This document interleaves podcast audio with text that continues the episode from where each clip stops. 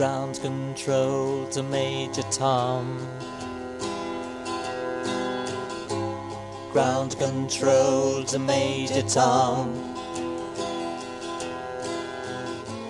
Take your protein pills and put your helmet on. Ground control to Major Tom. Commencing countdown, engines on. four, three, Check ignition and may God's love be with you.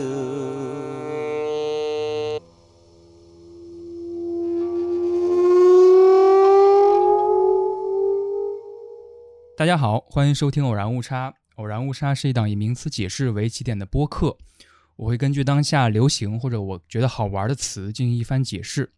呃，今天这个词叫做 NASA Punk，大家也许能够从这个词的构成形式上看出来，啊、比如说什么什么 Punk，什么什么 Core，都是一种特定文化的审美取向构成的一个概念。呃，既然讲到了 NASA 这个词，那就多少和比如说宇航或者是航空航天事业以及科幻相关。所以讲到科幻了，我今天也非常荣幸的请到了一位嘉宾，丁丁虫老师跟大家打个招呼吧。啊、大家好，我是丁丁虫，非常高兴能够在这个栏目里面和大家来聊一聊科幻的东西。最开始认识丁丁虫老师，我单方面认识啊，就是因为《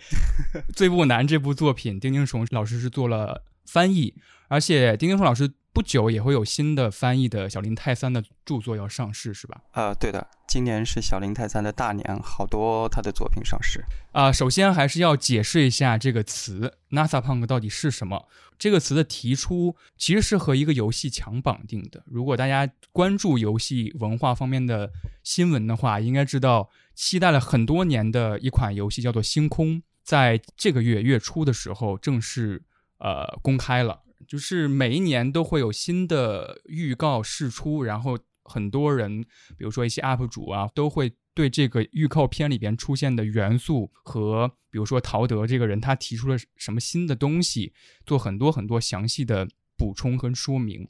呃，NASA Punk 也是，是星空这个制作团队，包括首席的艺术设计师，也包括首席的动画师，也包括陶德，在去年的时候，他们提出的一个概念。简单来说，他们在创造这款游戏的美学的时候，他们认为 “NASA Punk” 这个词更贴近于他们想要的那种感觉。这种感觉是什么呢？是更贴近现实的科幻宇宙。有一句话原话是这么说的，就是你可以从当前的太空技术，比如说画一条线，呃，对我来说有点像推想小说的那种感觉。就是这条线是真实的，就是我们的技术力到这儿了，但是这条线可能分出来了一个分支，或者是推断出来了一个分支。那这个分支不是真实的，它是科幻的，但是它看起来可行和可信。这是他们对 NASA Punk 的这个词的一个解释。当然，对我来说，这很大程度上也掺杂着宣传或者是营销方面的一种手段吧。然后 NASA Punk 可能。会有一些总结的标准，或者是必须要沿用的设定，我们一会儿会详细的讨论到。我想先问丁丁春老师，你第一次看到这个词的时候，您认为这个词在说什么？呃，第一次看啊，第一次看，因为我英语其实很差的，我其实我日语比较稍微好一点，英语很差的，所以我第一眼看到这个 NASA Punk，第一感觉这什么奇怪的东西，从来没见过。当然，后来那个那个仔细一看，哦，发现它是 NASA 和 Punk 两个东西凑起来的。我说，哦，Punk 这个东西我熟一点，对吧？因为那个科幻小说里面很多的有这种朋克，那个赛博朋克呀、蒸汽朋克呀，都是都是类似的造词。所以 NASA 朋克这个这个词拆开来之后，基本上就大概能理解了。它首先跟 NASA 有关的这种这种人类探索星空的这样子的一个。带有科幻色彩的这样一种概念在里面，也就是从我们现在的这种技术分出来的一个，呃，按科幻的说法叫架空架空的分支嘛。嗯、我们说那个赛博朋克其实也有点类似，然后蒸汽朋克就更不用说了，它实际上是从蒸汽机的这条技术线。就直接拉出来了一条跟我们现在这种电子的、跟信息的这条基础线完全不同的一个架空的现实。NASA 朋克的话，应该也就是这种对于现在的这种人类还固守在地球上面，还很很难去走到外太空的这样一种现实的一个反动，有有点不满的情绪在里边。我个人感觉哈，嗯，就是之所以会提这个词，是不是就是在在意思是说你们现在 这个人类太弱了？我记得当年就是苏联那个人造卫星，人造卫星刚发射出去的时候，就是一群人在那边预测说五十年后我们的人类会。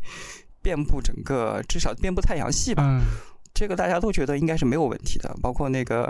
美国登上月球之后，大家都觉得七十年代都已经上月球了，那再给我们个十年二十年的，这不是你去个火星很简单的，对吧？对，哪知道哪知道到现在我们还没有上火星。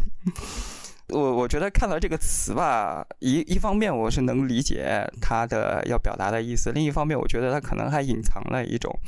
这个觉得我们现在的人实在是在太空方面的这个进展太迟缓了的这样的一种感觉，有点恨铁不成钢的这个意思在里面。对，您说的这个特别有意思，让我想到了是，也是今年今年比较热门的一个游戏叫做《原子之心》。嗯嗯嗯。然后这款游戏它的。可以说是设计美学吧，嗯，它其实也是架空的，就是讲前苏联如果他们能够保持着势头发展到全球最顶尖的科技，他们的未来会是什么样子的？也是从一个游戏产生了一个词叫做原子朋克，就像刚才您说的，所谓朋克，其实对我来说就是一个审美。封闭或者夸张到了一定程度，就好像一个培养皿来说，就这个培养皿只养成这一个文化，到最后可能会产生出一个一种单一繁荣的状态。嗯，呃，您说的那种恨铁不成钢的感觉，就有点像是，呃，贝塞斯达，就是他们做星空游戏的这一波人，他们可能经历过了 NASA 最辉煌的那个时代，或者他们小时候看电视可能看过二战后期五十到七十年代。就是 NASA 可能最辉煌的、最繁荣的那个时代嘛，发射了载人火箭，然后登月成功的那个时期，他们可能经历过，所以他们提到 NASA 或者是提到 NASA Punk，就哦不约而同的知道了我们要什么美学，这可能是他们内部都会有的一种这个词有点用烂，有点情怀的感觉。嗯，就就一帮老宅男的情怀。对对对，是这种感觉。我们刚才各自发表了一下对这个词本身的一点感觉。接下来，我们就要对这个词它的一些标准来做一点延伸的探讨啊。NASA Punk，当然这个词提出不仅仅是一种啊感觉上的提出，他们其实还遵循了一定的标准。首先，第一个最重要的标准，就像我们刚才说的，它是从一条线分支出来的一种推想。那这条线，它就必须要依靠着当下或者是所描述的那个时代的技术力，也就是载人航天器，它必须要遵循的一些标准。这些标准包括了，比如说模块化的设计，比如说这个飞行器上有载人舱，可能还会有，比如说动力舱和电力系统，它们都是按照模块化的方式组合起来的。而模块化的组合也是星空这个游戏，呃，在飞行器的。养成吧，或者是模拟的这个玩法上最重要的特征，就是你可以组合你的飞行器。然后这是第一个，第一点就是模块化的设计。第二点，也就是一种探索精神。这种探索精神可能有点抽象，我们可以一会儿聊一聊我们各自认为的这种探索精神是什么。但是对于星空的制作组来说，我好像还记得，反正我跟丁丁虫老师。在聊这期的之前，我们都做了一个互通有无嘛，就说哎，最近这个游戏很火，我们玩了没有？发现我们都没有玩，都没玩，因为我们都在玩，因为我们都沉迷《博德之门三》，但是我还是，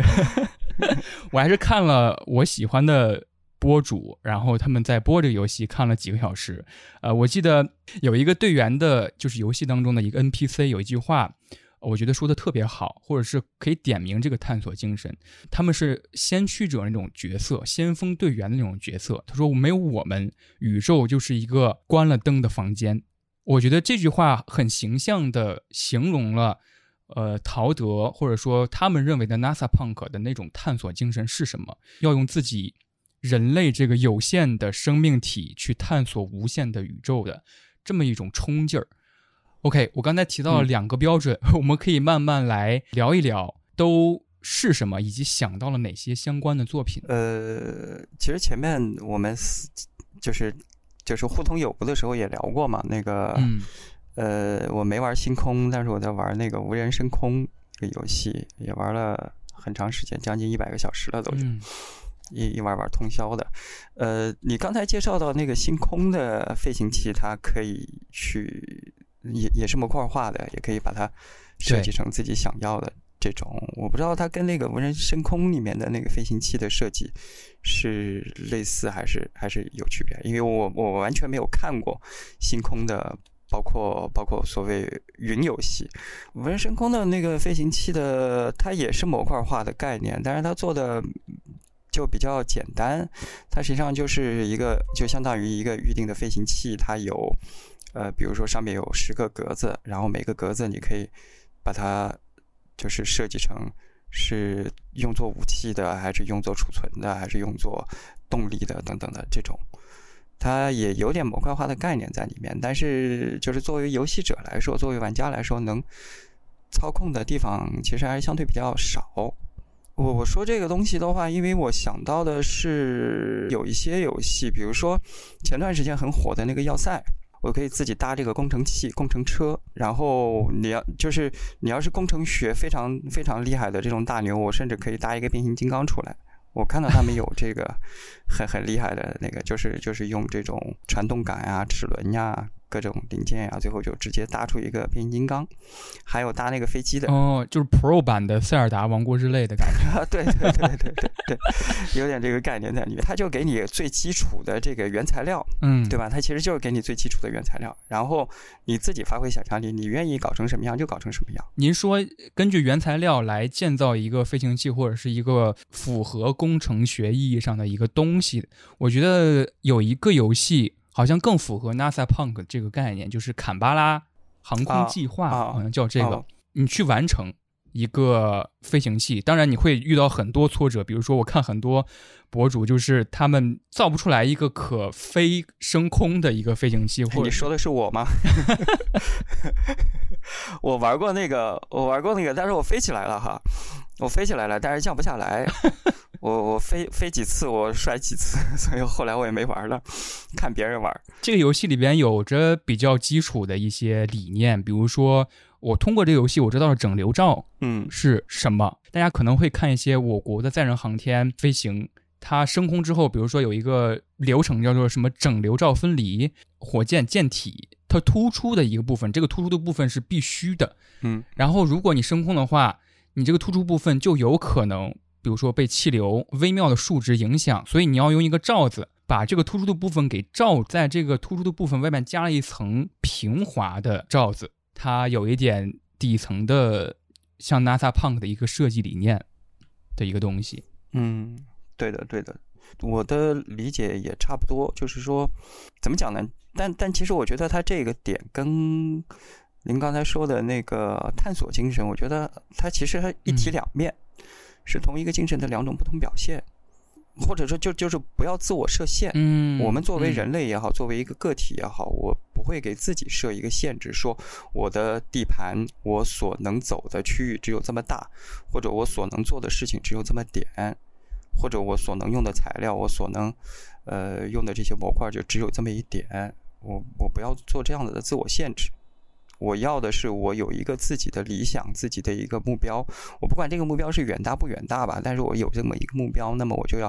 想办法去实现它。我手边有什么材料，我都能把这些材料所有的都给用起来。嗯，其实这个技术特点可以完全的归结到一个一个设计理念或者一种主义，叫做功能主义。嗯就是功能主义可能说的就是最实用的东西。如果我们要了一个桌子，我们不要这个桌子它有什么花纹儿，呃，它的材质是什么样子。桌子就是提供了一个平面，嗯那椅子其实就提供了一个身体的支撑，它其实就是追求最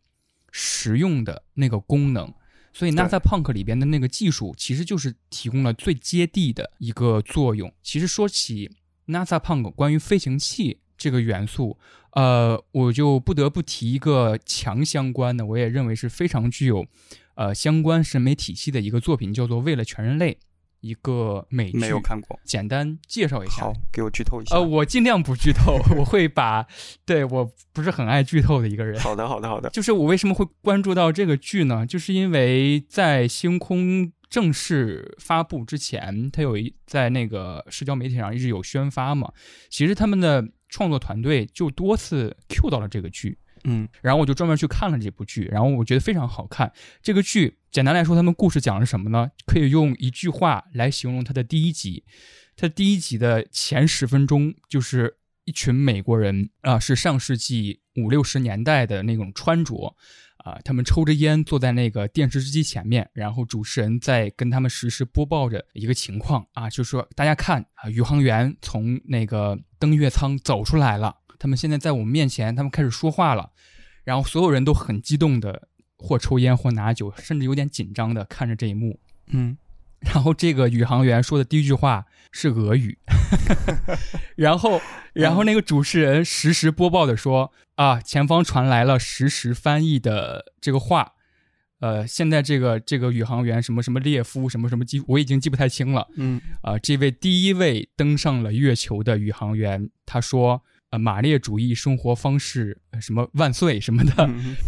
就是他把登月第一人这个设定给完全的岔出去了。登月的第一人是苏联的一个宇航员。嗯之后故事开始慢慢展开，也是一个太空竞赛的背景，也是一个美苏冷战的背景。然后美国当然气不过了，呃，然后他们说。总统对我们航天局发话了，我们必须要超过苏联。比如说，我们先送上去第一位女宇航员，怎么怎么样的。嗯它的设定就是五六十年代太空冷战背景下，在 NASA 航天局里边那群人，当然这是一个架空的，这是一个科幻的。对，说起飞行器，就不得不提他们在第一季里边，他们往月球发射了好几艘飞行器，当然也是遵循着阿波罗十三、十五真实历史背景下的那个命名来发射的。我记得在第一季的最后，他们是已经在月球上建立了自己的基地，当然。苏联也在离他们不远的地方有一个月球基地，嗯在每一次升空的时候，可能会遇到一点小的危险或者小的不确定，他们都会有比较长的篇幅去刻画，比如说航天器当中的宇航员跟地面管控那些团队的一个交流。比如说，现在入轨监视系统调整到了普通模式，什么第二级火箭分离指示灯亮起，然后他会对地面说：“好，休斯顿，情况一切良好，我们准备进入地月转移轨道入轨点。”对接的东西也都是，比如说我的这个点火器有没有出现状况，或者是我现在到了哪一个步骤了，我应该做什么事儿？可以说是因为这个模块化的飞行器而形成的这么一个流程，这么一套流程。呃，其中有一个情况是驾一艘火箭。本来是要执行载人航天的任务的，但是还没升空的时候，在地面产生了爆炸。产生之后，他们就开始排查嘛，然后最后排查出来的问题是第二级火箭的什么液态氢注入排放阀门产生了金属疲劳，啊，导致了泄漏，从而引发了爆炸。这些问题你可以说是很硬科幻的设定，嗯这些原因又恰恰因为 NASA Punk 这个美学的支撑，让他们每一个故事或者是每一个戏剧性的东西都有说服力。它那个剧里面的飞行器都是很简陋的吗？对，不是我们想象中的很科幻的一体式的那种飞机，嗯因为他们出现过发生在呃空间站的事故，就是有一个为了去换那个月球基地的人嘛，然后那个人已经在月球基地待了一百五十九天左右，然后他们需要换班儿，他们在。飞向空间站的时候，准备进入地月轨道的时候，然后这个飞行器出现的问题，是因为他们的一个控制电脑就是短路了，需要另一个宇航员载着只能更换的零件去更换。当然，这个过程当中也发生了点火器未能按照人工的指示，就是突然起火，所以有些人就被抛在了宇宙当中。所以可能用“简陋”这个词是有点偏颇。对我来说，那就是一个可以能够想象得到的一种飞行器。嗯，你讲的这个，其实我想到的倒不是科幻了，就是现实当中的。你真正在太空里面的话，我觉得可能很多时候可能也是蛮简简陋的。嗯比如说，我们应该都知道的，像空间站、国际空间站，它如果破个洞，基本上都是先拿那个胶布先给粘上的。嗯，对，就是你手边有什么东西，我们先给先给凑合 凑合一下。包括那个呃飞机不是也有这种情况嘛？有什么地方有有脱落什么的，我们先拿胶布先粘，先先粘上，反正先先熬过去这一段再说，回头我们再慢慢的去修它。然后刚才问到那个飞行器那一块的话，其实我特别想的是那个，因为你刚才介绍他第一集的那个登上月球的，他是把它设定成是一个俄俄国人，对吧？苏联人。对，其实我就特别想，就是苏联的前苏联的那个科技树，真的是点的很歪的那种感觉。我我其实我觉得哈，也就是因为 NASA 一直是持续到现在了。如果说是苏联持续到现在的话，我觉得它它叫苏维埃朋克，我觉得比 NASA 朋克更更合适、更恰当。前苏联的那个美学，它真的是这种，就是我不管你三七二十一，反正我就把你搞搞得能能能上去，能能上去就行。对我特别印象深的是它那个苏联的那个金星探测器，金星的卫星，从金星一号到金星十号，应该是到金星十号吧，那个外形一个比一个怪。我看它那个金星九号的那个外形，跟我们所熟知的这个人造卫星的这个外形大相径庭。它一个有点像什么呀？有点像我我我觉得它看它外形跟我们那个原子弹的那个外形差不多，一个圆球，嗯然后屁股后面跟了几个长几个尾翼那种，就是很怪。就你能看得出来，就是苏联的这些科学家，苏联的这些航航航天工程师。他们感觉那真的就是说，呃，有什么就用什么，就量大管饱的，我就给你往上堆，我堆完我就我就我就扔上去，扔上去只要不炸，只要能到目的地就是我的胜利，就这种感觉。对，您这样说，我觉得特别有意思。我想到了一点是，因为我还没有继续看这个剧，但是我觉得挺有意思的。他们之后会有更多不一样的，甚至好像还登陆了火星。总之，那个剧会发展越来越多的竞争关系。嗯第三季的时候有一个小点，美国的航天航空团队就某一个设施的零件出现了故障，然后需要更换，这是一个很棘手但是很急迫的问题。嗯最后解决的方法是苏联的刚好多出来这么一个零件儿可以更换。嗯这一点恰巧符合了 NASA Punk 里边很重要一点，就是飞行器的模块化。模块化背后还有一层含义，就是通用性、通用的、实用的，就是可更换。即使国与国之间其实也没有就是很不同的那种设计。就比如刚才丁丁虫老师说的，出现了问题，你就先解决问题。即使一块胶布，它能够解决问题也是好的。也许在设计之初，想要的最终的结果就是达成目标，而不是说，呃，我设计一个很复杂或者是很不通用的零件出来。你说的是苹果吗？呃，随便给我吐槽。嗯，苹果终于换上了换掉了它那个 Lightning 的头儿。对，嗯，你其实讲到这个通用性哈，我想到前几年有一个那个电影《地心引力》啊，也也是通用性的吧？我记得是最后是坐中国的航天器回到是的，是的。地球来的。提到地心引力，我们开始提到一些具体的作品了哈。我想说一点，我在做这个大纲的时候一点感受，就是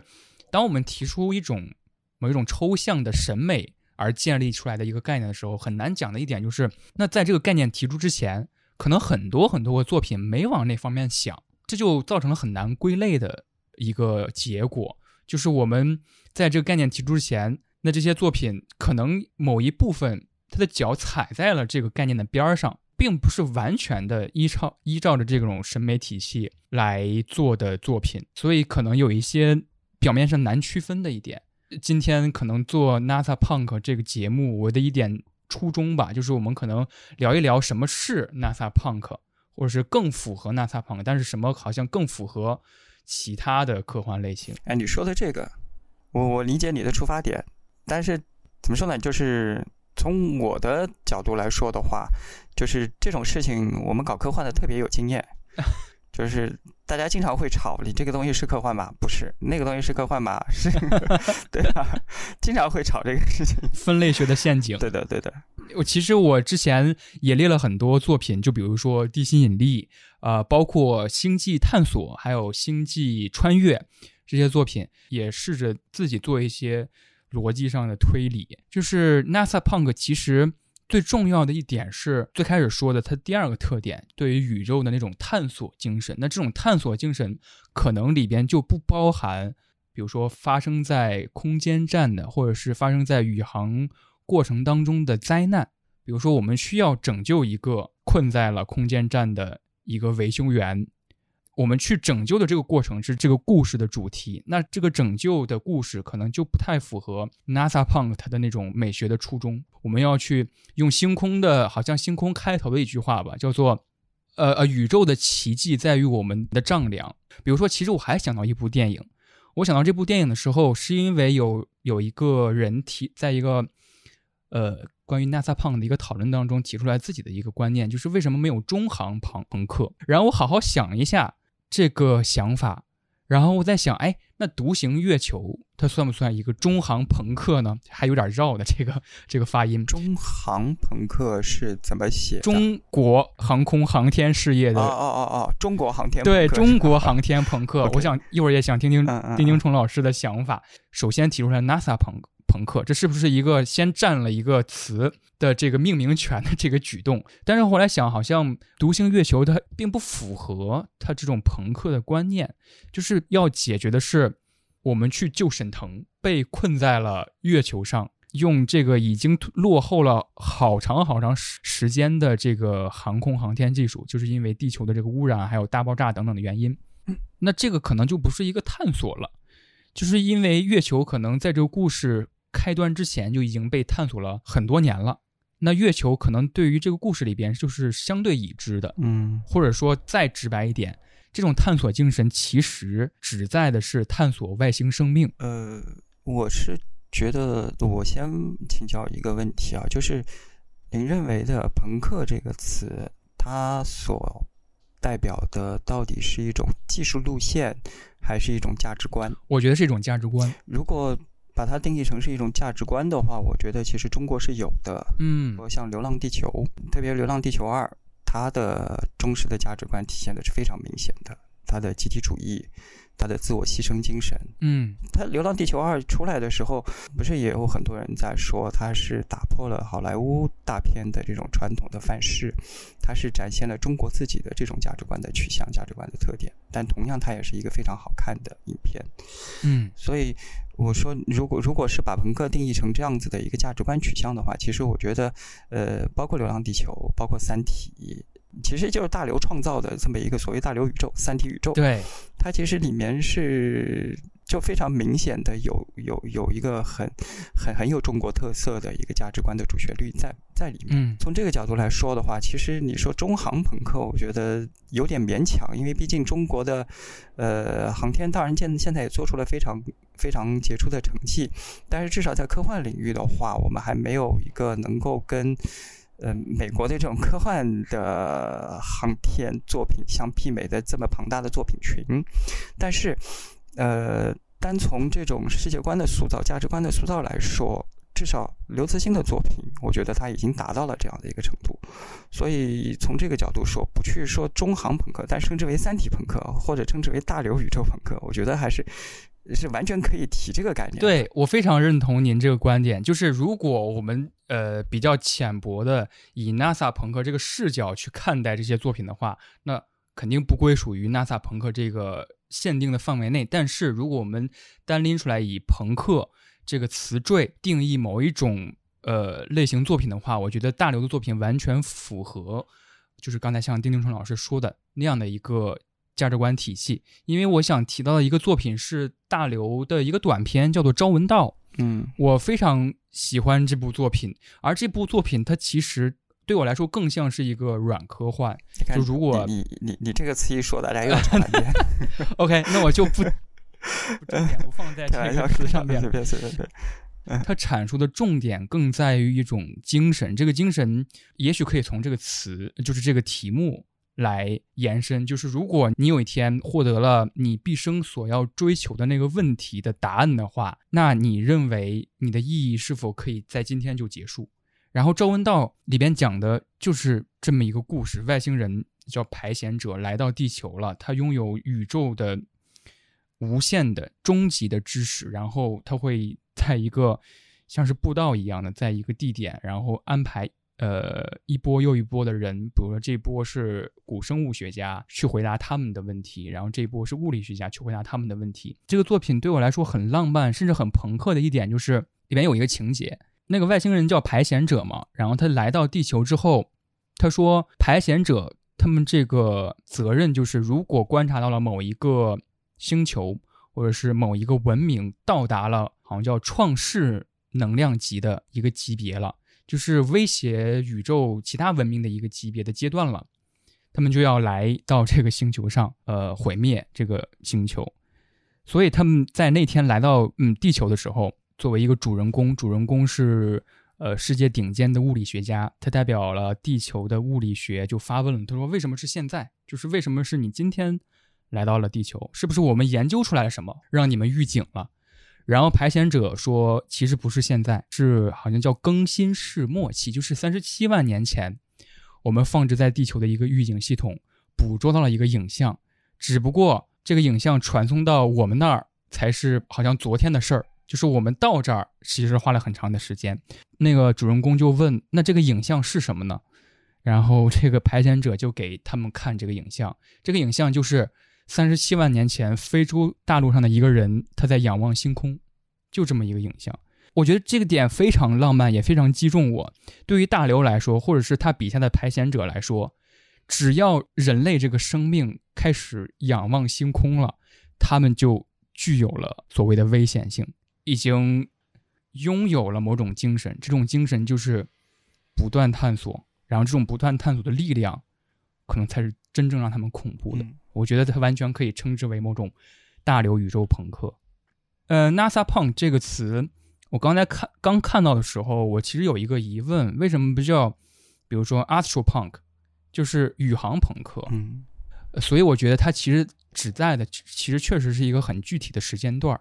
就是指冷战时期的背景下，太空竞赛当中 NASA 的那种精神，包含着每一次。载人火箭升空时伴有的那种危险性，就是每一次实验都是不完美的。比如说，真实的历史当中，阿波罗它确实产生了两次的事故，有一次还没升空的时候就发生了事故，然后宇航员也在其中，就是也呃牺牲了。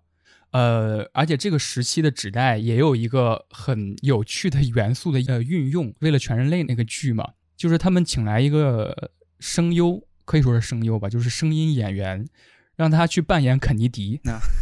就是在这个剧当中，有有一艘火箭还没升空的时候，就在地面爆炸了。除了当中的宇航员丧生，还有就是一些呃研究团队，其实也都在周围，就是也丧生火海了。这个剧 就突然插播了很多那种像 PPT 一样那种幻灯片。那些幻灯片都是肯尼迪在打电话的那种照片，然后有一个声音就在说有没有救援的可能，有没有可能跟苏联有关，然后他还发发了火，就说哎，你们航天局都是一群无能之辈吗？我现在还要对付里根这个大麻烦，然后你们就别再给我找事儿了，什么什么什么的。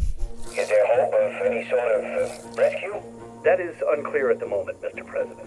happened up there, Harold? Well, sir, it's, uh,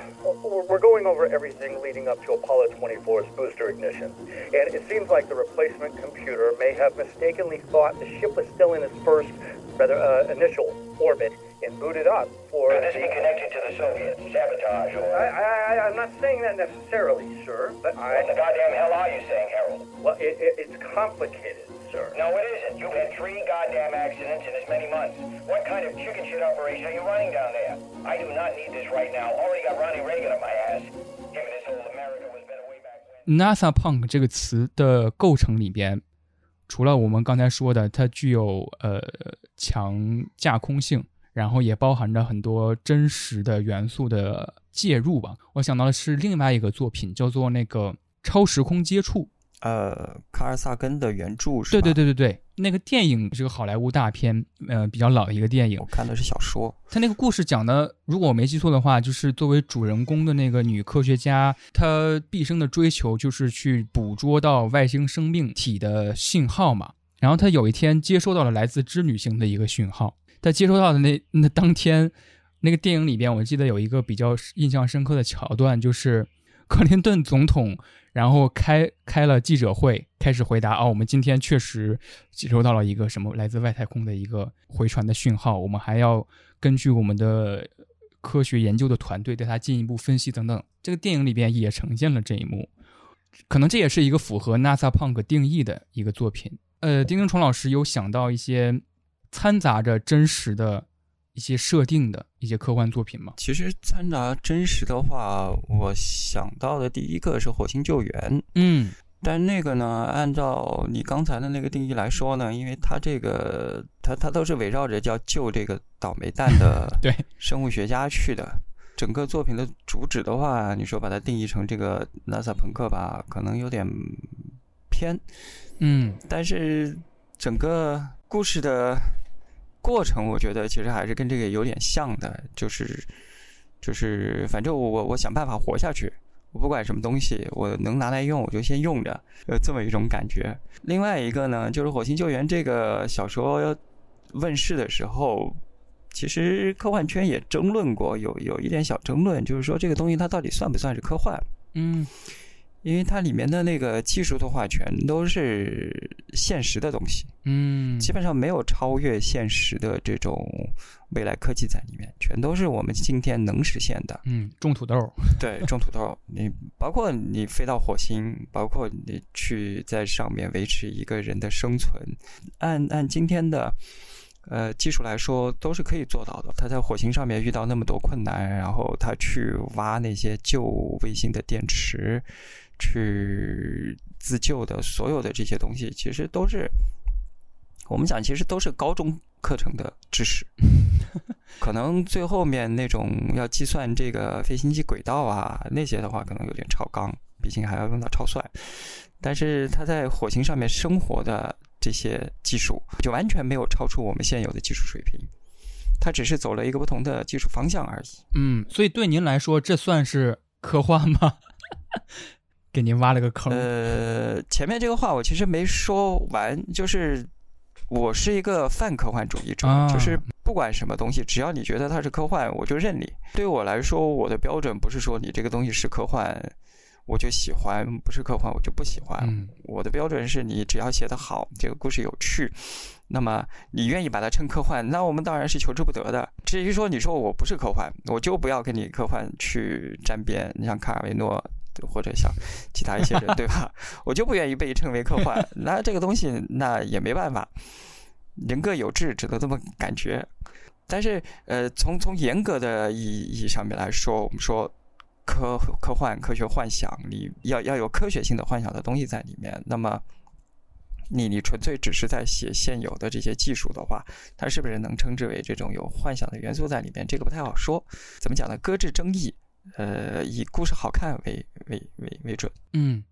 您要这么说，我想呃提一个作品，呃，可能您也看过，就是《星之继承者》这部作品，嗯我想跟您讨论讨论。我因为我也很喜欢这部作品，尤其是第一部啊，读来特别的舒爽。对，呃，这部作品如果按照我们刚才对于 NASA Punk 这个概念的标准的划分的话，可能不太符合，或者它的叙述的重点不在于飞行器上。好像对我来说，它其实很符合 NASA Punk 的呃一个原因，就是因为它很符合探索精神。嗯我在这儿简单跟大家解释一下，《星之继承者》在不剧透的情况下，它的第一部在讲什么吧？它讲的是在未来的时候，我们对于月球的利用和探索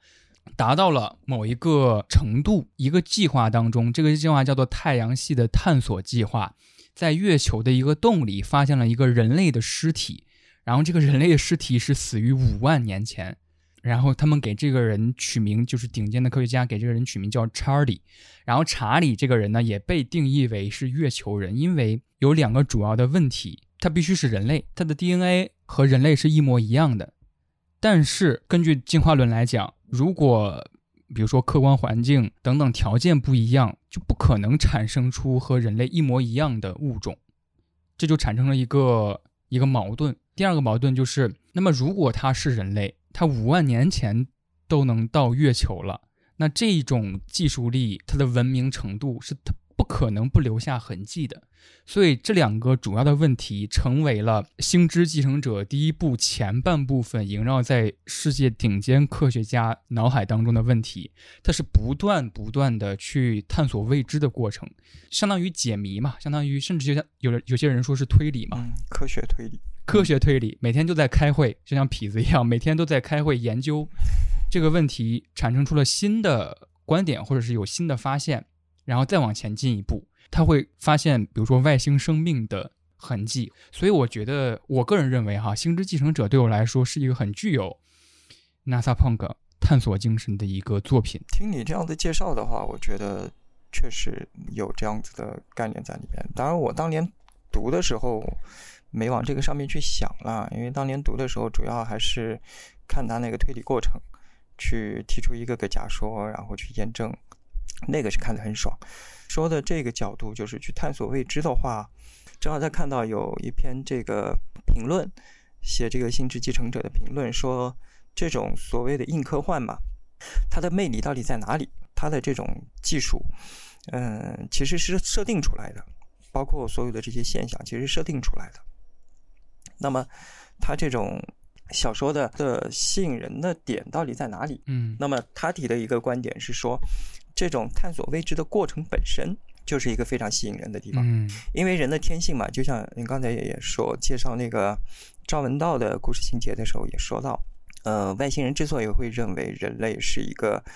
会成为一个有威胁的物种，会成为一个有威胁的文明，是因为人类会仰望星空。但是人类之所以仰望星空，实际上是因为有好奇心嘛，去向往未知，想要去了解未知到底它是背后是什么东西。这个我们放到《星之继承者》里面来，其实也一样的脉络，就是有未知出现，那么我们就要去探索这个未知它到底是怎么来的。嗯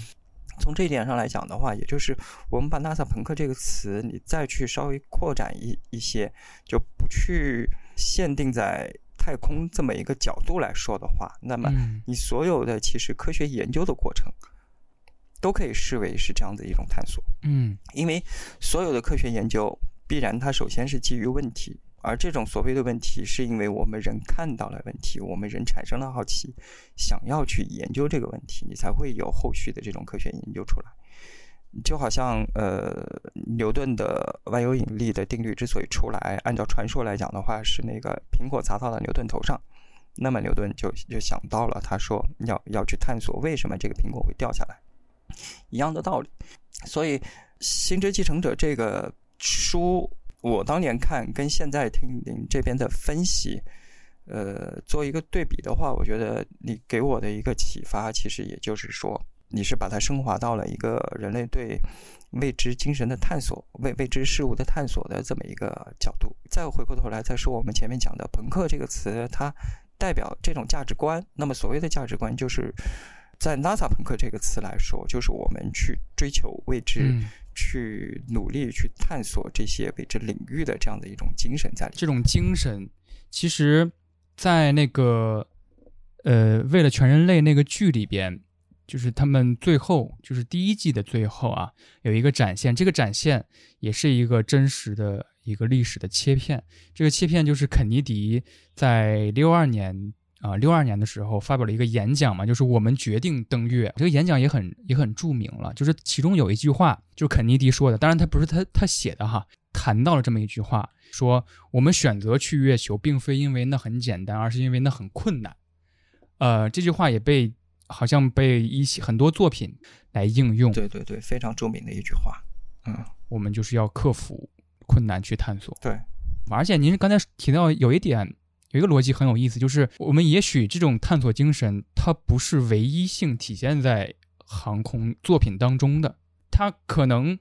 在别的类型的作品当中也有体现。对的。我想知道您这个逻辑是有什么延延伸的补充吗？这个之前也聊过，就是我们现在讲，就像你一开始提到星空，然后包括我玩那个无人升空，是这样子一个探索。那么在我小时候玩大航海时代，嗯也是这种探索，因为它是十六世纪、十七世纪的这个这个这个事情嘛。在那个时代的人来说，呃，能够驾驶着这个木质的船去海洋里面去探索，跟我们现在驾驶着这个航天器到星空里面探索其实是一样的，危险程度，我估计应该应该是相差不大吧。可能从某种角度上面来说，十六世纪那个大航海时代的危险性可能更更大，很多船员也是带着这种嗯一去不复返的心理这么出海的，但是大家还是要去去出海。我记得我当年玩这个游戏的时候，它里面有一个呃设定很有意思，非常有意思的，我到今天都记得的，就是我开船我去探索这个未知的海域，我探索出来的这个地图，我可以拿回来卖给这个地图商人的，哦，我可以卖钱。知识就是钱金钱，对对，这个设定我觉得非常有意思。其实觉得很多的这种在大航海时代的这些冒险者们，他们出去航行，当然肯定也是为了追求财富。我们都知道，像哥伦布，他是为了去环游地球，他他他找到另外一条嗯通往印度的路，他们肯定会有这种财富的驱动在里边。但是，呃，我觉得在财富之外，一个非常重要的，甚至最重要的，还是对这种未知的一个探索的渴望，想要去了解更多的未知的事物。嗯其实像我在玩游戏的时候，玩玩这个游戏的时候也是，虽然我不是在冒着生命危险去探索，但是看到有一片地域没有没有打开的，这个迷雾还笼罩在那边的，哪怕我这个水快要用完了，我也忍不住想过去走一走，说不定就能碰到一片陆地呢，说不定我就能够能够给自己的船员给补给。补充回来呢，可以说是带着一点赌博的精神吧。所以我们讲，嗯有时候人也是蛮作死的，就是 放着安稳的生活不要，一定要去赌一把，一定要去追求一些满足自己好奇心的东西。从这个角度说，我们又又扯到《三体》，《三体》的里面人为什么要为什么要向三体人去通报自己的位置？嗯其实，其实从这样来讲的话，我觉得你管这个精神叫 NASA 朋克，倒也有点道理。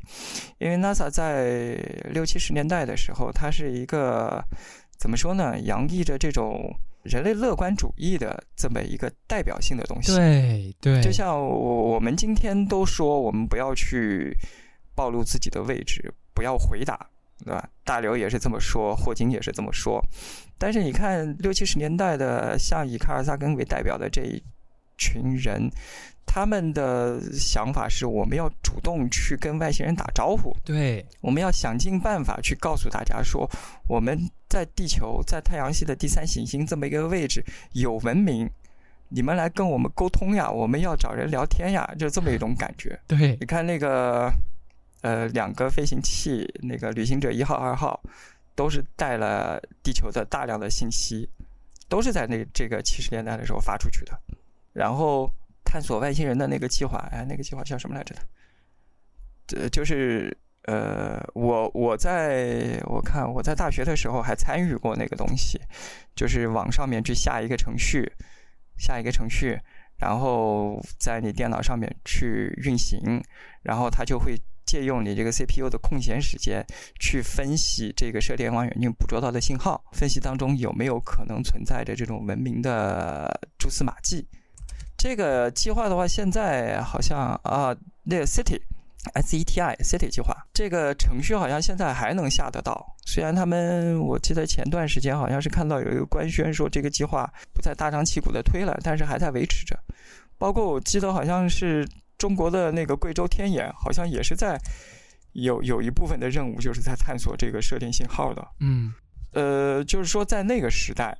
在六七十年代，虽然它是有一个冷战的背景在里面，但是那个时代的 NASA，包括整个美国的主流，它确实是，呃，怀着这样一种对未知的渴望，推动他们的航天事业的。嗯，这一点，我觉得跟今天的这个氛围是不一样的地方。是的，是的，是的，能被称为一种朋克，也是因为，呃，我觉得很多朋克的产生都是因为有一种怀旧的情感在作祟。我们要把生命经验里边认为最高昂或者最美好的一个记忆繁荣下去，要发展下去。而且您刚才提到那个 NASA 那个时期的那种精神，其实超时空接触里边有一个小的设计，就是他们也向外太空发射了讯号，然后他们嗯那个外太空传回来的第一个信号是一个音视频信号，是德国发射的。呃，一九三六年柏林夏季奥运会，希特勒在奥运会上的一个开幕式上的演讲，然后回应也是说啊，我们接收到了你们的这个音视频信号，我们向向你回应。他那个他那个应该不是故意往外太空发的，他那个东西应该就是首次就是人类首次运用了无线电波，啊，然后因为你用无线电波嘛，它是随它它就自然泄露到宇宙太空去了。嗯所以现在大家在讲到那个，就是有些人在讲到这个《三体》里面的所谓所谓不要回答的这个说法的时候，有些也也在提，就是说这个科学上面是站不住脚的，因为你你封闭不了自己的，隐藏不了自己的行踪，嗯，你只要是有无线信号。那这个信号就是整个太空里面飘荡的到处都是，你隐藏不了的。嗯但是你说的那个确实它挺有意思的，但怎么说呢？因为超时空接触本来就是卡尔萨根他写的东西，他的他的观念就是那样子的一个观念，他他可以代表他那个时代，但是放到今天来的话，怎么说呢？就是你在用了情怀这个词去描述，但是我们换一个词去表述它的话，其实它就有一点跟现状格格不入的感觉。嗯，对的，对的，对的，就有点有点遗老遗少的，就是抱着缅怀着自己昔日的辉煌，然后不肯撒手的这样一种一种 一种苍凉感。嗯是。而且您刚才说的那个大航海，您玩那个游戏的感受，就是您提到那个地图，就是您探索了一个区域，然后这个地图可以卖给商人，让我想到的是，最近也算是一个比较火的一个剧吧，就是《海贼王》的真人剧，对，那个你也看，那个我还准备看呢，就是我朋友说还挺好看的，我还准备看呢。真的假的呀？是是网飞拍的那个是吧？是啊，说现在豆瓣评分都八点多了呢，就哎是真的假的？真的我没。关注这个东西，我看到网飞拍真人剧，我就直接放弃的这种感觉。当时在在有这个消息传出的时候，我在豆瓣说，我说并不是所有动漫都需要真人改编。对的，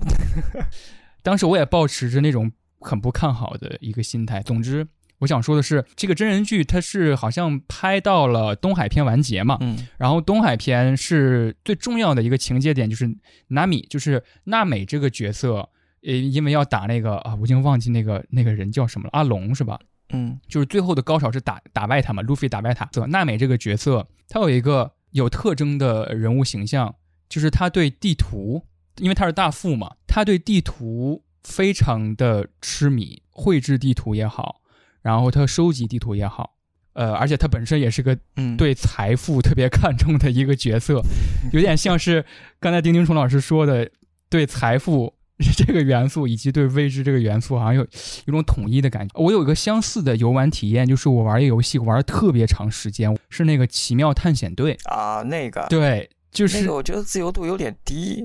对，总之就是一次一次的探险，可能你大眼儿一看啊，这个地图是什么构构造，然后你就觉得你应该去哪儿，然后应该干什么，有点重复的一个劳作的感觉。但是就像你你刚才说的，我身上已经没有什么水，没有什么食物了，但是我总是有冲动。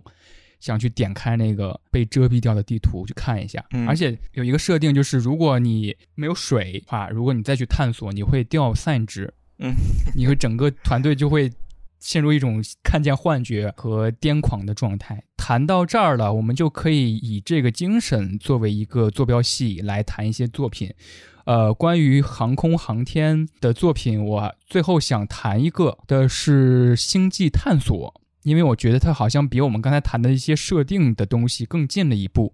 就是《星际探索》讲的是布拉德·皮特扮演的这个从事航空航天，他也是隶属于 NASA 宇航员。他的父亲参与了，在当年参与了一个寻找外星生命的计划。他这个飞船抵达最远的距离就是海王星，然后他们到了海王星之后，整个信号就消失了，就断联了。很多很多年都不知道他父亲到底最后怎么样了。他父亲后来被追认了美国的英雄嘛。然后电影的开始就是主角布拉德·皮特扮演的那个角色叫做罗伊，他是一个空间站的维修员。他在维修过程当中遭遇了电涌，然后后来发现这个电涌是海王星发出来的，它是一个很偶然的事儿，所以他就觉得我应该要去海王星看一看。我的父亲是不是还活着？他后面就不剧透了，他的父亲到底是呃生还是死？然后外星生命到底存不存在？等等等等，都是后面所阐述的东西了。所以我觉得他想要查明这个原因而前去海王星的这个举动，你可以说是一种探索精神，也可以说是一种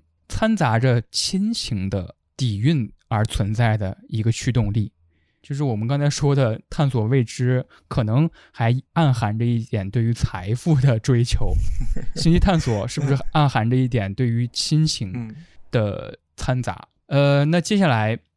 呃，刚才丁丁虫老师提到了一个很重要的一点，也是我觉得，呃，这期节目最后也最重要的一个讨论的一个主题吧，就是船员这个设定，也要 call back 到最开始我们破题的时候用的一个作品，就是《星空》这个这个游戏很重要的一个系统，就是船员系统。创建人物的时候，其实每个人都可以选择自己的职业，比如说你这个职业是厨师，或者是你这个职业是外交技能比较高超的一个人，然后还会选择的是你的三个人物特性，比如说你这个人是外向型，是内向型，你这个人是孩子气，有一个孩子气这么一个设定。你在某一个星系上，你的父母生活在那儿，可以去那个星球上去看望你的父母，有这么一个支线任务存在。然后你在酒馆呀，或者是在一些其他地方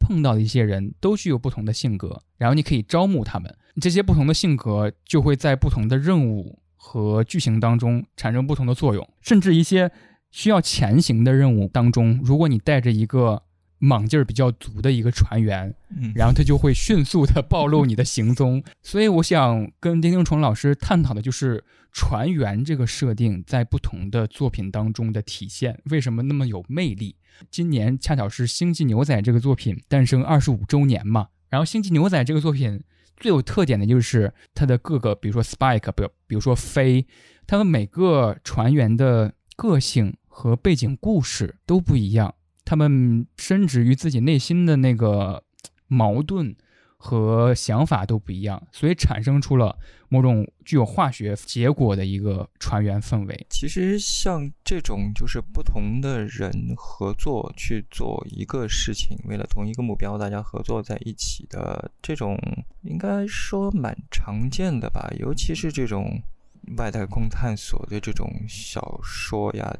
影视啊，好像很多这样子的作品。我印象中那个海伯利安，好像他的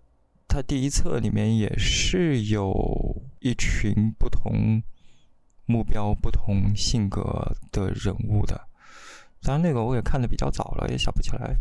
具体情节是啥子了。但反正印象中是蛮多的，包括前几天看那个乐古恩的那个超大部头的嗯那个那个短片集，它里面有一个短片是讲一支探险队吧，去那个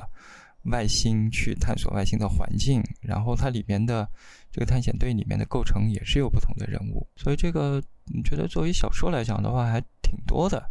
但是你刚才。从这个星空的游戏入手讲的，所以你在介绍那个游戏的时候，我想到了另外一款游戏，那个《缺氧》。哦，缺氧他的那个那个设定好像跟这个里面的人物的设定也有点类似，当然他缺氧没有什么特别的故事情节，但是它也是给里面的每一个小人都做了这这种有性格特色的，在不同的时候他会有不同的表现出来。比如说我印象最深的有一个，我当年玩的时候有一个角色好像是什么东西来着的，好像是不能耐压还是什么，然后稍微压力大一点他就尿床，就就把我那个房间尿的满地都是尿。嗯就特别头疼的一个一个小人儿，在我印象当中，好像也是说大家在选拔这个，比如是是是像这种航天员，大家选拔的时候，好像也是会去注意到他的这种性格上面的搭配程度的吧。我记得之前是看哪个国家的航天员，女航天员，法国还是还是谁写的那个自传的自传性的小说，呃，不不是小说，就是他写自己怎么成为航天员的，然后要经过哪些选拔，然后其中好像就有一个就是说在在选拔这些航天员的时候，也是要注重一个性格上面的适应度。包括我们自己在做事情、在组建团队的时候，可能也会有这样子的追求，就是希望团队的构成能够多种多样嘛，每个人都能拿出来独当一面，然后大家组合在一起，又会成为一个非常全面的团队。你不要我三个人组在一起，大家都都都六只手都朝着一个方向，这个这个就有点浪费了，低效率配置的感觉。对您刚才说的这个呃团队的互相搭配的问题，我想到了一个稍微有一点点极端的一个例子，也是呃为了全人类这部剧里边这部剧到底多好看呀？你讲了好多呀，挺有意思的。我一定要去看一遍。这个剧不是刚开头抛出的那个命题是第一个登月的是那个嗯嗯，呃苏联人嘛，然后他当时那个架空的美国总统就说：“哎呦，第一个登月的是苏联人，我们应应该在已经落后的情况下怎么超越他呢？”然后他们想到了一个方式，他们要送上月球一对儿夫妻，就是这个航天员本来是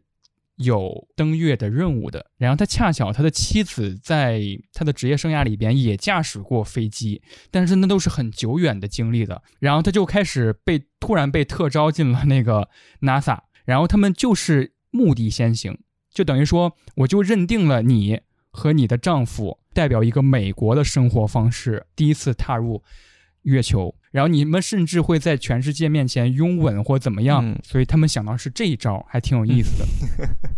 然后我想到了最近也算是一个比较热的事儿吧，就是《飞出个未来》嗯这个动画剧集阔别了十年之后，对，终于又出新的了。对，葫芦又出了第十一季最新的一季。二零一三年最后一季的最后一集的那个题目是那个为我们报仇，嗯就是他当时被砍了嘛。其实这个剧的《飞出个未来》这个动画剧集的设置，就是一个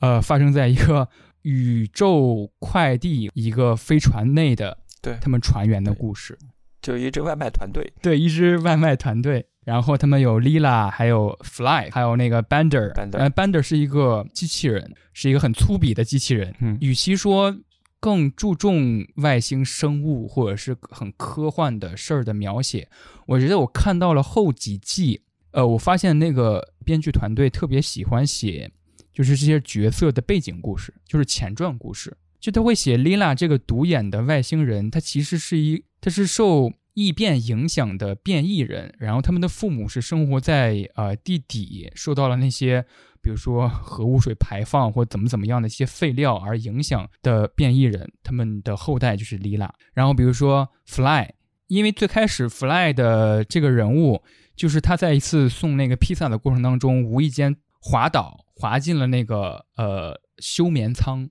然后休眠进了多少两千年后吗？还是多少年后？我有点忘记了。他出来之后，他只会送外卖，所以他去了一个送外卖的团队里边，这个飞船里边。他在后几季特别爱写这些人物他的背景故事，他的前传故事。我觉得对我来说更怎么说呢？对我更有触动吧。就是他放弃了，如果可以说是插科打诨，或者是那种狂轰乱炸式的单元剧的写作，有点像那个《Rick and Morty》那种写作。他最后着重还在人物身上。最后一集的最后一个段落聚焦在了 Fly 跟 Lila 的爱情上面。他们因为一次机缘巧合，他们在一个全世界暂停的情况下，他们两个携手到了老年。对，就是《飞出个未来》这个剧，其实印象最深的还是对于里面人物的印象。刚才介绍的，不管是 Fly 也好，Bender 也好，Bender 特别，我我估计可能十个看过《飞出个未来》的人，可能九个都对 Bender 非常有印象。他应该是里面最最有魅力的一个人，嗯，就是肯定很多人特别喜欢他。虽然他家他他就特别的贱，然后抽烟喝酒无所不干、无恶不作的一个家伙，但是就特别的呃有魅力。反而是对故事情节的话，我倒没有太记住什么东西了。啊，当然你刚才所介绍的那些，就包括每一个人的来历，这个确实都还记得。Fly 从一开始去嗯呃，送披萨，好像应该是睡了一千年，被冻了一千年。嗯，一千机，缘巧合，误打误撞的加入了这个那个那个那个，他的应该是他的曾曾曾曾曾孙子一辈的那个，后来是成为了科学家的那个那个老老头科学家。Good news, everyone！对对，嗯，怎么说呢？就是和个人有关的这些情节，其实还是记得蛮清楚的。然后，但是都比不上对于这些人物本身的这种印象。作为作品的设计来讲的话，它其实，尤其是篇幅越长、篇幅越长的这种作品的话，它其实更会在人物的身上去花更多的力量。长篇作品，你要想给读者留下印象的话，你需要的是靠这种能经得起时间考验的东西，设计很精巧的情节，这个东西当然也很好看，但是它往往支撑不了一个非常长篇的这样子的一个篇幅。我以前在评那个《寄生之子》，也是一个科幻小说网文。网文的科幻小说，在评那个的时候就就说过这个观点，就是说，很多时候你要看这个文章的篇幅，如果你的篇幅比较短的话，那么你其实可以去靠一两个比较精彩的、出彩的设定来打动读者。但是如果你的篇幅要长的话，很多时候就只能是在人物的身上下功夫，呃，需要去打感情牌。你需要去通过嗯感情，去通过，就像前面讲的，要通过价值观去打动人。呃，像像《三体》，并不是说它的降维打击，它的这种质子，当然这些设定也也很精彩，但是真正能让它成为这种所谓传世之作的，可能还是所谓黑暗森林的理论、逻辑的这种人物，包括像程心这样的人物，也是很多人在很多人都在批评，但是不可否认的是，他也是一个很有特点的、很有性格的这样的一个角色。对我很同意刚才丁英崇老师说的这个观点，因为让我想到了，首先 Bender 这个这个角色，我们刚才提到他是抽烟、喝酒、无恶不作，这是一个人物的很鲜明的一个特征。突然想到的是，Bender 他这个人其实很爱哭。如果 Fly 结交了一个什么新朋友，或者是一个新机器人，Bender 都会。啊，表面装作很坚强，然后偷偷就会啊哭那种什么的。对，我觉得 Bender 他其实这个编剧很有技巧的，嗯他其实有一点是能够让我们去带入带入自身的，就是我们每个人的心里面其实都会多多少少会有一些作恶的冲动，但是这种所谓的作恶冲动，其实都是做一些小恶。我在办公室里面受谁气了，谁老给我小鞋穿，哎，我我下班的时候偷偷把他那个车上面我划一道，给他吱啦拉一道。对吧？就干点小坏事。但是你说这个人如果他真的走在路上被车撞了，那我肯定对，第一时间我要会打电话去叫救护车，肯定也会救他。我觉得他他映射了我们的这种内心有一点小阴暗，但是又坚持着这种所谓人性底线的这种善良的这么一个、嗯，一个形象在里头。但我记得他好像还会抢小孩的糖，好像有这种情节。他有他有盗窃癖，就是 小偷小摸的啊，手不干净，对，对你 Fly 遇到危险，我他他也会去救对，，还会牺牲自己。对，而且您刚才提到那个篇幅长短与否，呃，总结下来对我来说就是长人物而短设计，就是长篇，呃，你能更抓人的是你能把这个人物立住是很重要的。其实我想在这儿提到一个我认为很重要的一个作品，想跟您探讨一下，就是《爱比斯之梦》嗯嗯，这本乘坐很早的一本书，然后最近有出了那个再版嘛，我非常喜欢第一篇小说。其实这个设置就是二零三九年之后吧的一个世界。所谓的爱比斯是一个他会讲故事的一个 AI，在一篇一篇的像一千零一夜的一样的给这个主人公讲故事，因为故事对于这本小说来说，或者是对于这个作者来说，故事的价值意义是非常重大的。然后第一篇故事叫做《宇宙尽在我指尖》，它描写了一一个航天器叫天体号船员之间的故事。我念一一小段对于这个船的介绍。这个叫天体号的飞行器，全长六百八十米的恒星系太空舰，带着珍珠白的光泽，令人联想到海豚的美丽流线型机体。然后这个船员隶属在不同的部门，比如说有剑桥这个地方，还有宇宙航行组，还有科学组，还有保安组、战斗组、生活组、医疗组和维修组。这一船的船员的整个的设定都是围绕着真实 世界当中的一群人，这群人是在一个网站上进行一个共写，就是彼此来扮演呃某个组的船员，以这个视角来续写我们这个整个船的故事。这个设定对我来说非常的吸引，我是一个非常喜欢宅味儿科幻的这么一个人。然后一群人在四叠半的房间里边来共写一个科幻的故事，而且这个故事当中还有一个最主要的问题，就是其中有一个船员，他的真实世界这个人卷入了一个杀人事件，然后警察是真实的敲响了扮演舰长的这个人的家门的，然后他才知道了有这么一群人在共写一个发生在航天器上的。故事这么一件事儿，我想知道丁丁春老师对这个故事还有什么印象，或者说您对《爱丽丝之梦》这个作品还有什么想表达？呃，《爱丽丝之梦》我很喜欢这一篇，不过这个第一个故事印象不深了。但是你讲的那个我还记得，它是它是以第一人称写的这么一个小说，呃，相当于是在一个网站上面跟跟大家合写，就有点像故事接龙那么个感觉嘛。怎么说呢？总总总体来说的话，这一篇不是太对我的胃口。我在里面最喜欢的还是那个诗音来的日子那一篇，是养老院的那个。但但问题是那一篇的话，跟咱们今天的主题其实不是太搭。对，所以咱们咱们不说那个东西吧。就是呃，山本弘，就是《爱丽丝之梦》这个这个书的作者山本弘，他还是蛮。蛮蛮有趣的一个人物，也可以这么说，就是他对这个宇宙探索也是一直都挺热心的吧。呃，像你刚才说的这一个小说，然后包括他后面还有几篇，也是有涉及到这种太空航行的这种故事的。他后面还有一个一个长篇小说叫《地球移动计划》。其实你听这个名字就跟这个三流浪跟有流浪地球是有点像的，但是他那个主人公设定的很有趣，他是设计了一个那个偶像，就有一点像 AKB 四十八这样子的，但是这个少女她的真正的向往是要成为这种了不起的宇航学家，她之所以去。走偶像的道路是为了攒钱，以支撑他的宇航事业。哇，我觉得这个设定的话，其实有一点就是这个 NASA 朋克的这么个想法在里头。就我为了实现自己的宇航之梦，我可以去从事风马牛不相及的这种行业。但当然，国内没目前还没引进啊。其实可以号召一下，看有没有出版社。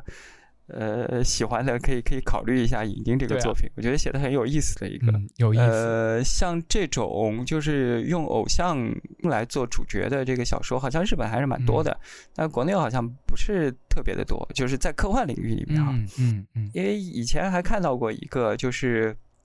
也是一个偶像做明星的偶像，然后呃，最后最后他为了他为了给自己找听众。就偶像嘛，他他的目标就是要要有越来越多的听众，越来越多的观众喜欢他。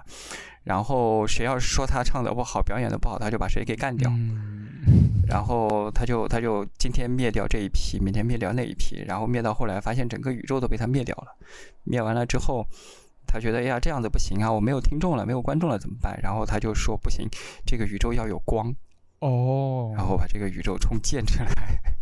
也是一个很有意思的这样的一个作品。你觉得日本人有时候脑回路确实蛮蛮奇特。之前在做这个《爱比斯之梦》的有有做他活动的时候，也提到这个事情，就是你前面在讲这个 NASA 朋克，它有一个特征是探索嘛，一个外向型的探索。但是呢，《爱比斯之梦》这一个小说，可能它第一篇的话还有一些探索的在里面，它后面还有一篇也是有一点探索的内容在里面。但是从整个这个小说的基调来讲的话，它其实是一个内敛的基调，也就是就是它的基调是说人类已经人类的文明已经发展到了自己的顶点。对，很难再往下去有一个新的发展。对的。那么后续怎么办呢？把这个接力棒交给机器人，交给人类的创造物去探索宇宙。所以他这个作品的就整个这一本书的最后的结尾，记得就是机器人发射了火箭，发射了宇宙飞船，去探索外太空，而地球的人类呢是在机器人的抚养下、养育下，看着机器人去去往外太空探索，这样的一个结局。所以有人说，这个《爱丽丝之梦》它是一种有点上年纪的人。去写的这种缅怀自己过去的，以及把这个希望交给下一代人的这样的一种感觉在里面。不过我倒是觉得前几天那个大刘在不存在的那个活动当中，他有有提到这样的一句话，就是因为《流浪地球二》里面不是有一个台词嘛？那个马工的那个台词说：“没有人类的文明毫无意义。”然后大刘说：“不对，我不认可这句话。”没有人类的文明，怎么会没有意义呢？它一样是有意义的。其实我我比较赞同的也是大刘这个观点，就是 “NASA 朋克”这个词虽然是我们人类创造出来的，然后它的这个着眼点也是基于人的探索未来、探索宇宙、探索未知的这么样的一个精神。这种精神本身并不是人类独有的东西，因为宇宙，包括你刚才在介绍的名言说宇宙。是因为我们的探索而存在。宇宙的奇迹在于我们的丈量，这是星空里面的一句话。对对对对对，就是这句话。但我觉得这里边所谓的我们，没有必要把它限定在人类上啊。嗯，就任何一个智慧物种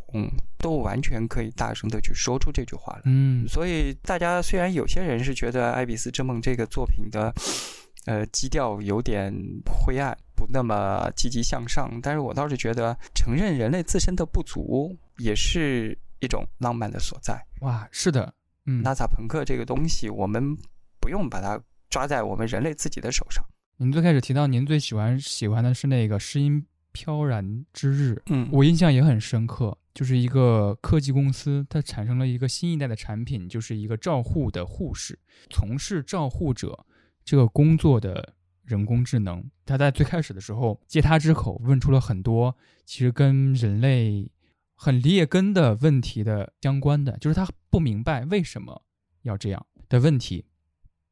然后他在他在这个故事的中途，他我感受到那种很失望的那种感觉。山本宏这个作者，他比例所及能够写到的一个他想象到的一个人类的极限，如果出现了这个价值观。层面的人类意义上的坍塌之后会发生什么？与其说他是一个很内敛或者是一个很保守的一个老爷子跟你讲故事，我觉得他是更进了一步，他很勇敢的迈出了啊，出现这个问题之后，他能够想象到的故事的后来是什么样子的。我记得是诗音，他仍然在做着照护的工作，跟他接触过的最开始有抵触心理的那些老年人，也开始接受了诗音。这个照护者的形象，然后丁丁虫老师刚才说 “NASA 朋克”这个词不应该只攥在我们的手里，我也深以为然。就是最开始定义这个词的时候，呃，我暗含了一点点的想法，就是 NASA 这个概念太确切了，或者是它这个词本身当中这个组成的部分实在是太显眼了。但是其实它如果嗯更广义的来看的话，我觉得 NASA Punk 里边。它谈到的是一个人类层面的问题，就是如果有一个未知就摆在那儿，那在这个领域里面的人，他能够。去触碰那个未知吗？就是山本宏这个人是很有意思的，我觉得还需要再再介绍一下。他搞的，他你放在今天的话，可能呃会被很多人说成是公知，因为他之前搞了一个学会叫通 demo 学会，就是通 demo 那里的那个学会。日语里面的这个所谓通 demo 那就是荒谬、荒谬的、荒诞无稽的这么一个东西。然后他搞这个学会的。主旨就是去揭露各种荒诞无稽的说法，呃，流言破碎者是吗？啊，对对对，有点这种感觉。然后他搞的那么一个学会，然后就专门在网上面去跟人对线，哇！然后一天到晚喜欢在网上跟人吵架的那种。呃，他之前写的有一本小说叫那个《神不再沉默》，然后里面有有讲到这个中日战争的事情，然后。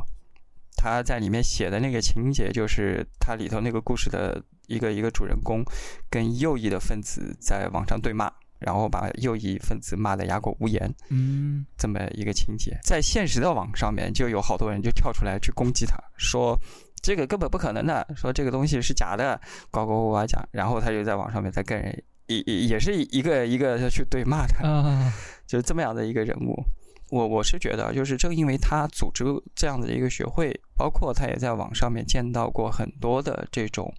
呃，不同的观点，不同的人也见到了很多。其实我们大家都知道的，就是很多人在坚持自己观点的时候，就不管你说什么，他也不听的。嗯，我们现在也很也很多见到很多这样的情况。那么他也见到过很多这样的情况。正因为他见到过很多这样的情况，所以他在小说里面其实会写到这些东西。就像《爱比斯之梦》这本书，它的后记，因为后记正好也是我翻的，它后记是另外一个作家给这个《爱比斯之梦》做的解说。然后里面提到了山本宏写的另外一本小说，叫做《失语来失语的小镇》。呃，小说写的是说有一个小镇，然后小镇上面有一个女生，大概二十多岁，呃，名字叫诗雨。然后诗雨这个女生呢，她有一个。在我们看来很不切实际的想法，就是他想把他所在的这个小镇变成一个，呃，人人和睦、互相友爱的，像这种桃花源一样的这种类似人间天堂的社会。当然，我们都知道，你现实一点的人都知道，这种想法是是不非常不切实际的。因为每个人多少都会有私心，然后也会互相有碰撞。包括我们前面讲到这个《非洲各位来讲班德的时候，我们也说，他是他是个人的一个投影嘛。我我有时候也会想要做一点小坏事等等的。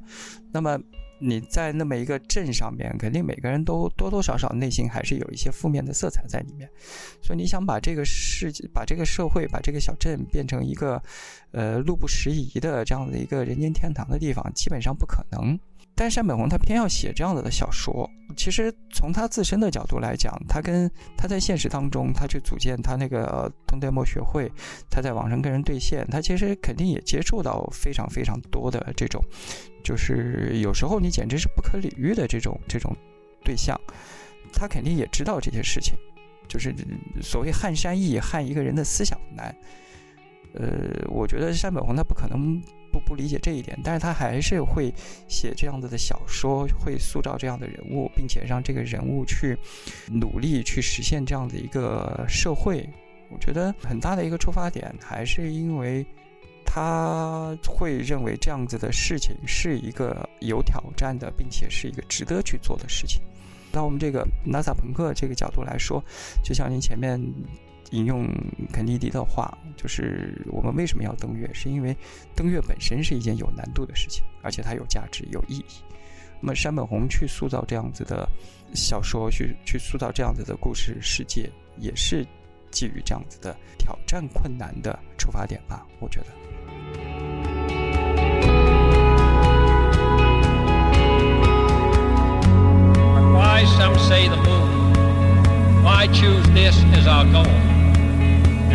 Well ask, why climb the highest mountain? Why 35 years ago fly the Atlantic? Why does Rice play Texas? We choose to go to the moon. We choose to go to the moon.